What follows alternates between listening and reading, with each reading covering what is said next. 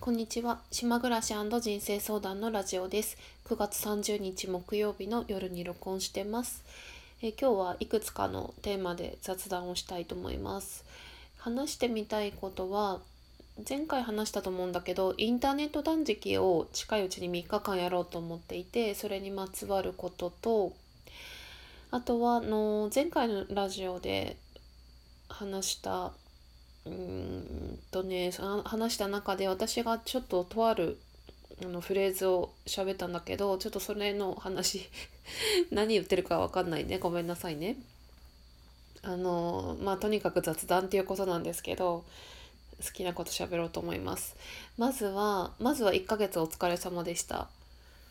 なんかそんなこと言うつもりなかったんだけどなんか今ねそういう気持ちになった9月1ヶ月終わり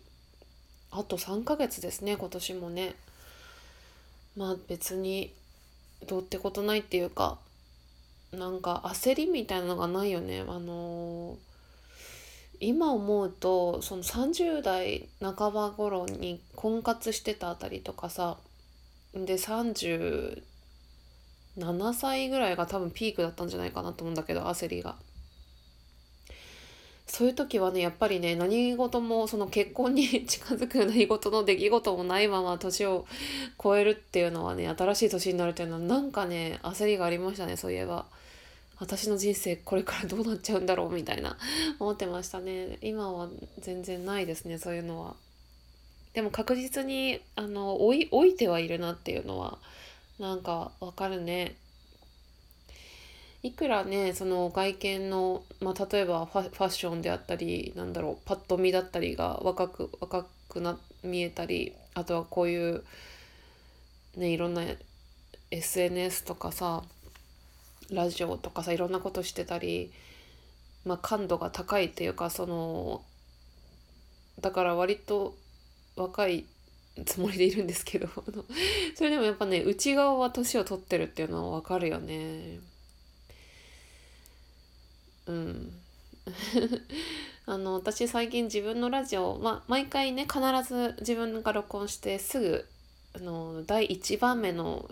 視聴者というか聞くんですけどなんか自分の口癖ってよくいろいろあるけどさ最近ね言ってるなと思うのが今さっき出たんだけど「割と」っていう言葉よく使ってるなと思ったねこれ誰かの影響かもしれないですね。割とっていうのとあとはなんとかな自分のことをなんとかなタイプっていうのとうんそうだな。そうだな。そのそれかな。まあ割とかな。最近よく言ってるのは。うん。えー、っとねちょっとねすごい話変わるんですけどちょっとこれ言っときたくてこれ私ね喋った気もするんだけどどっかで喋った気もするんだけどこのラジオで言ったのか忘れた。インスタライブで喋ったのかもしれないんだけど私ねあの小学校の時に秋田県出身で秋田のにいたんですけど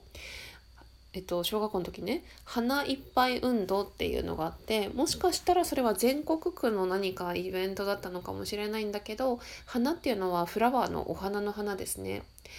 えっとねあの風船あるじゃないですか。で空を飛んでいく風船あるじゃないですか 風船って2種類あるじゃん口でプーって吹く風船ってさ空飛んでいかないじゃんもう一個の風船空飛んでいくじゃないなんてヘリウムヘリウムガスっていうの？なんか中身は知らないけどそのなんか特別なガスが入ってて 特別じゃないのかな？わかんない、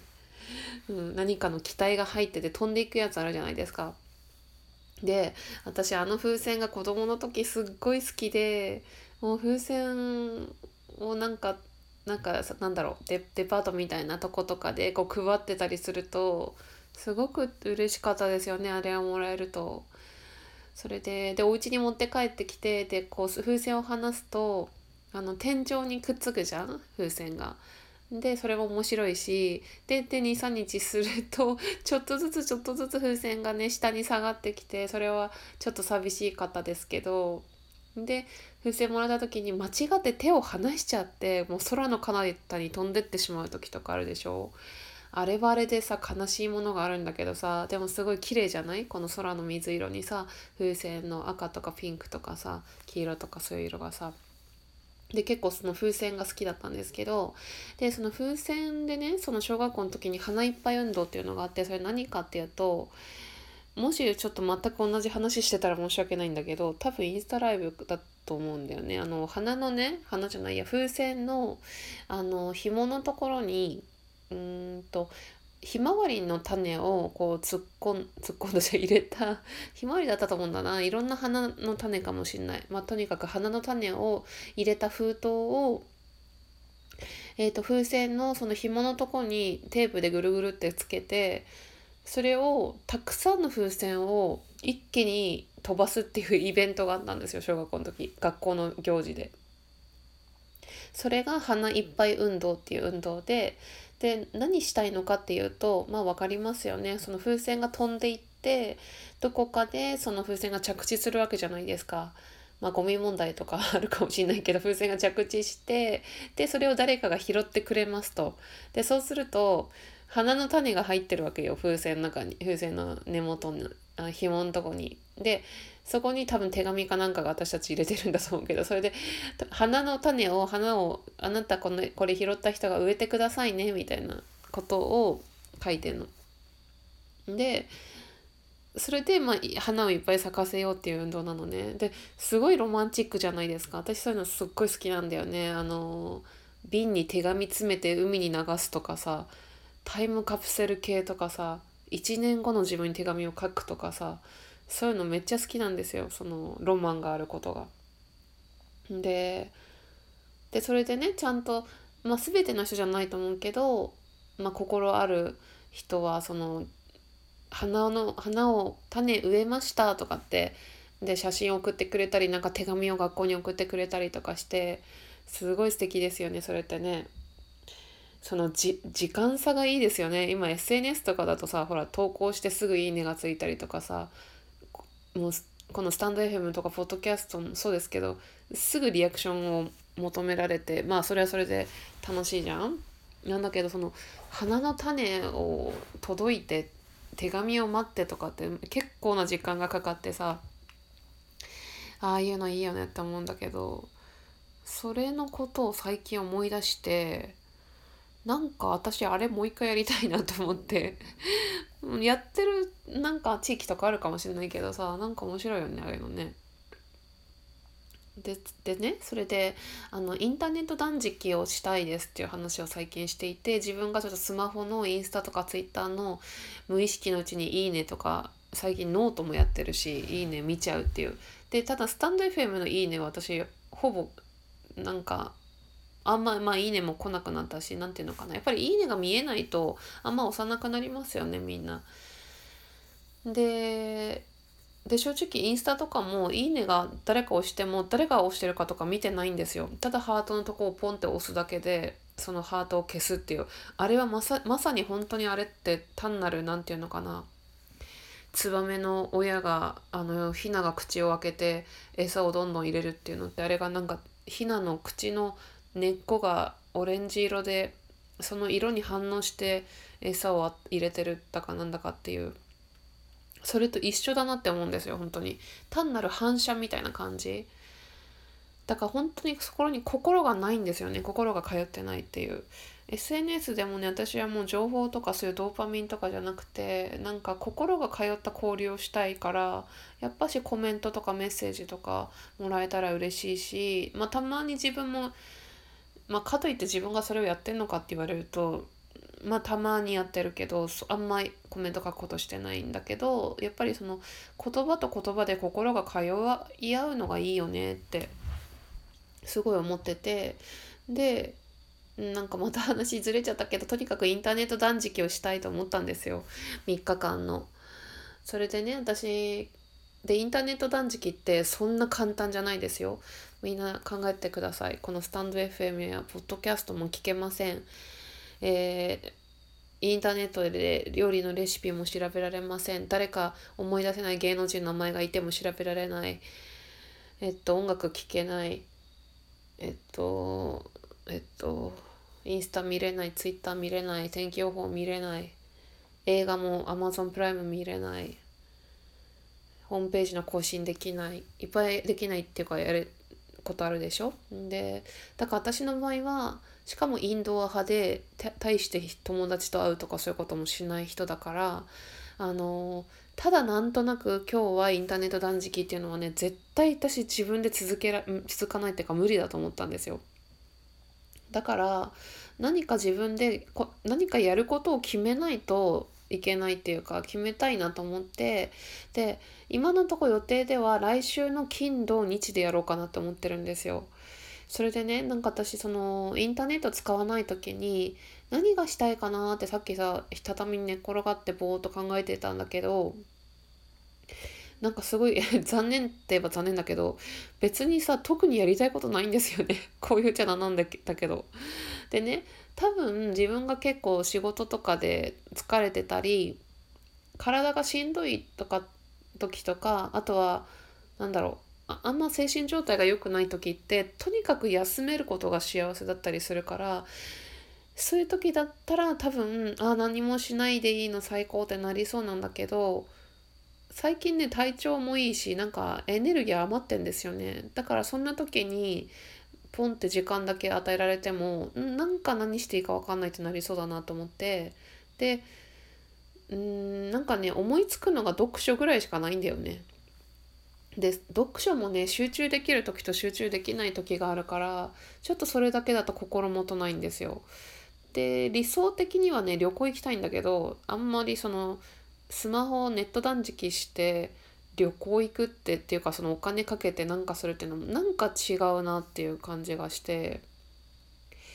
でいろいろ思いついたのはちょっとあの島の、まあ、隣の島とかにいる友達と会うとか島の中のゲストハウスに泊まろうかなとか思ってたりとかうんだからちょっと反則だよねそれってね。自分のその何普段の日常からスマホを消すっていうんじゃなくてネットを消すっていうんじゃなくてあの結構特別なことするっていう。まあ反則だけどまあまあいい、うん、それはそれでね何かなんて言ったらいいのかな。あのなく何かがなくなったら何かが入ってくると同じ理論で新しいことが始まる予感もするからまあいいんでしょうけど。あとはね家でやることはねせいぜい料理作ってあとは友達になんか手紙書いてみるとかあとは何かなんか自分のまあ Kindle 書くって言ってても全然それもアイデア思いついてないし何か文章書くとかうーんまあとにかくねやりたいことないんですよね。家で別に。最近の自分はネットを使わない場合、うん、ちょっとネット使ってやりたいことはねいくつかあるんですよ。ちょっとホームページのリニューアルしたいとか。あのインタビューの対談ラジオやりたいとかあるんですけどネット使わないとなると特になくて。なんかなんかね趣味とかあるといいなってそういう時思いますけど。まあでも今んとこ有力なのがちょっと友達に会うっていう すごい普通のことなんですけど。それでシルクスクリーンでねあのー、ちょっと湖の何かプリントの下なんかグッズ作ろうかなとか思ってたりあシルクスクリーンができるとこがあって島に。友達がやってるとこなんですけど。うん。っ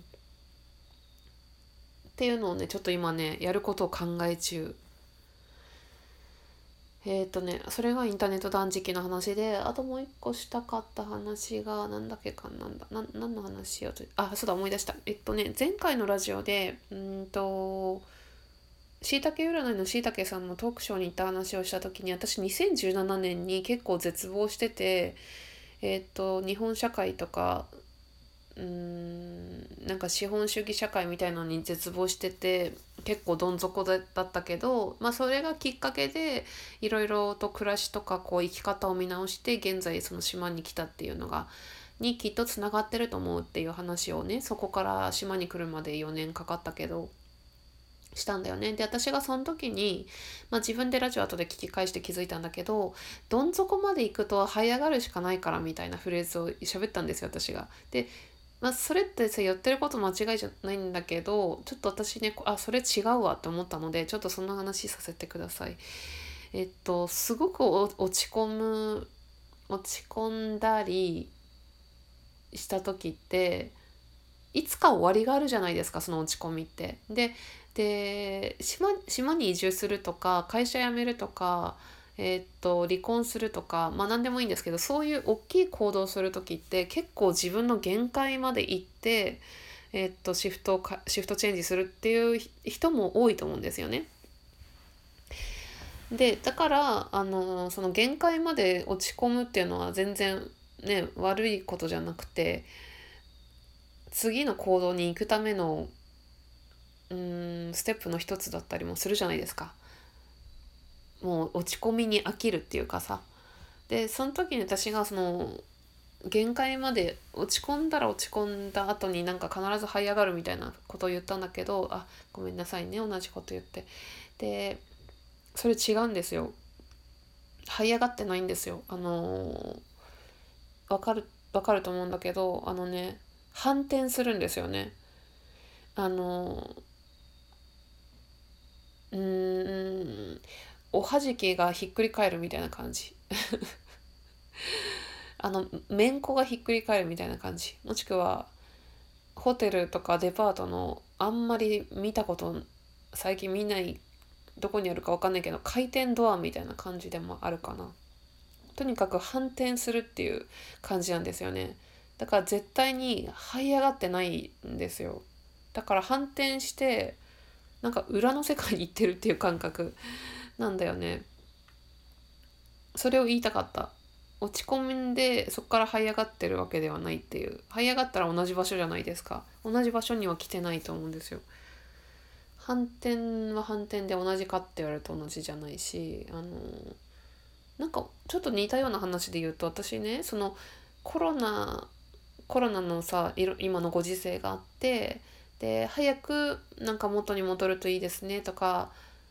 早くとかなんかそそういう言い方聞くじゃないですか元に戻りますようにとか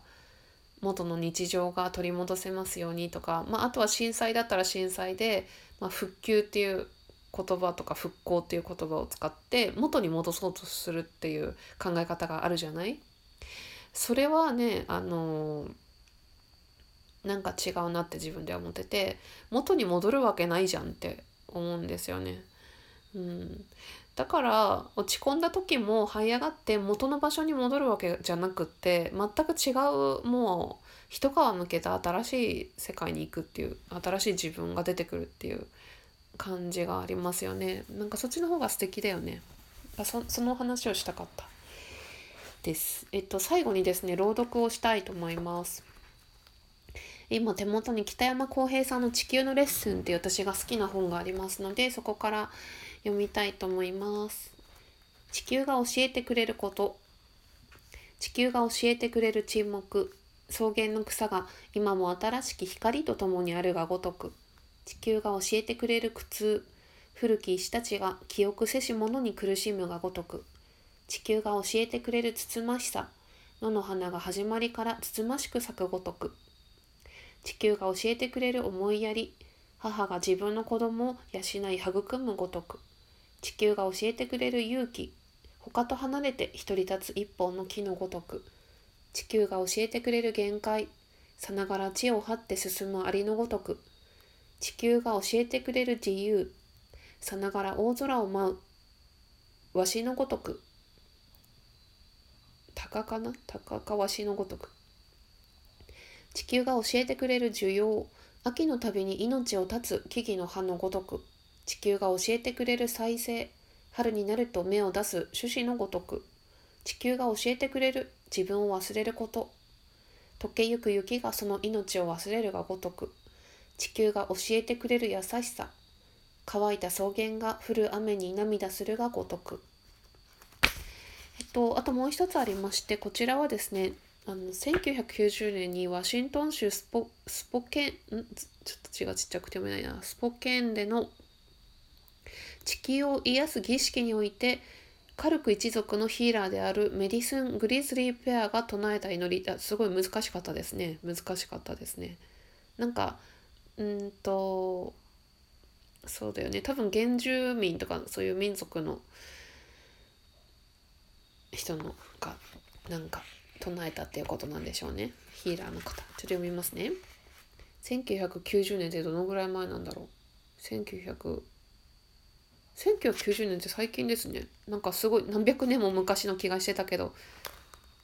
最近だね 私生まれてますね地球を癒すための祈りというタイトルの言葉です。王万物を作られしお方よ。私は腰を低くして、海の前、海の前に進み出て、この聖なるパイプを捧げます。二つの目にあふれる涙とハートからの古の歌で私は祈ります。創造の源である四つの力に、偉大なる曽祖父の太陽に、偉大なる曽祖母の月に、母なる地球に、そして我が祖先たちに自然界において我とつながるすべての者たちのために地を歩き地を這い空を飛び水を泳ぐすべての者たちのために見えるものと見えざれし者すべての者たちのために創造のあらゆる局面に立ち現れる善良なスピリットたちのために私は祈ります。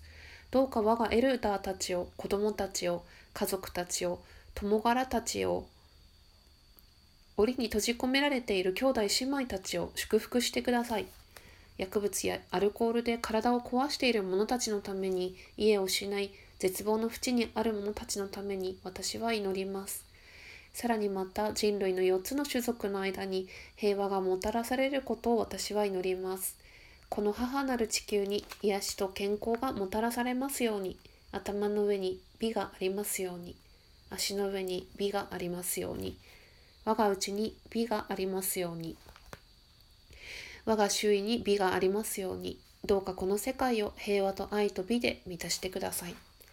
ちょっと鼻声になっててね。声がうまく出なかった。あの美がありますようにっていうのはあの美しいっていう言葉の美ですね。頭の上に美がありますように足の下に美がありますように我が内に美がありますように我が周囲に美がありますようにどうかこの世界を平和と愛と美で満たしてください。なんかとてもとても私からは全然出てこない言葉ですごいすごいですね。すごいっていう言葉で言っちゃうのもなんなんだけどでもなんかこういう詩のようなものを読むってなんか目で読むよりはね言葉でこう声に出して読むっていうのがとても気持ちが良いです。はい。じゃあ以上になります。聞いてくださってありがとうございました。